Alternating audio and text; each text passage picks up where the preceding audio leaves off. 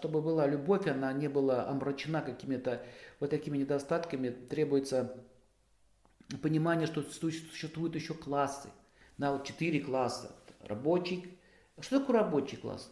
Это не быдло какое-нибудь. Вот не надо так вот называть, что вот рабочий это низко, ой, он рабочий. Нет, это мастера, это люди, которые э, делают э, хорошо свою работу. Э, например, без мастера вы не сможете даже ну, получить красивую мебель.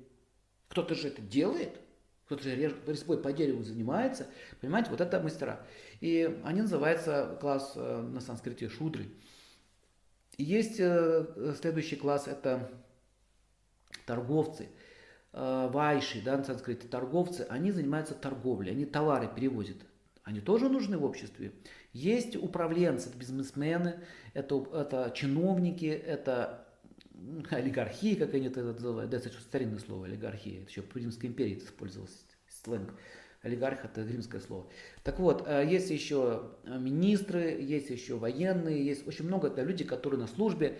В общем, и э, есть, у них у всех есть свои качества.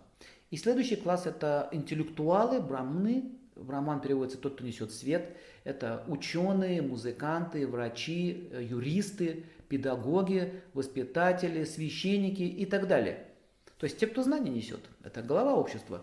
И вот смотрите, э, голова хорошо сочетается с руками. То есть голова это ученые, руки это те, которые управляют, живот это который торгует, ноги, то на чем стоит это рабочий. Знаете, общество единый организм.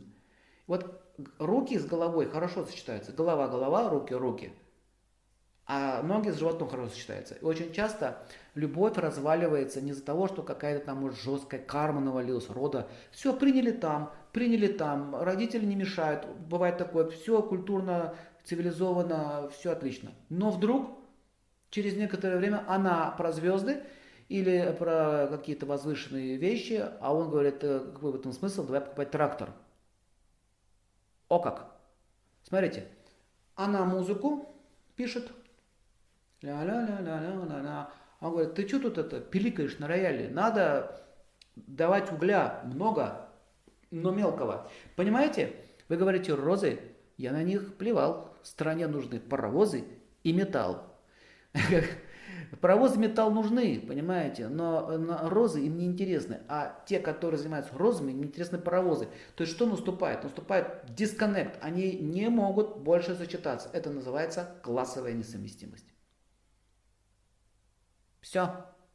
Интересы диаметрально противоположны, и они расходятся. Вот если бы были паровозы с паровозами, то есть они вместе где-то на заводе или там занимаются фермерским хозяйством, или э, занимаются, допустим, какое-то производство, там мебели открыли, то есть они же тоже разные бывают, да, эти вот э, классы. Они вместе, у них есть общая тема, им, э, у них сознание соответствует друг другу, они, им э, хорошо живется, они будут счастливы. Если ученый с ученым или художник с художником, все хорошо. Или, допустим, управление с художником. Вот как, как та картины пишет, а он ее финансирует, тоже сочетается.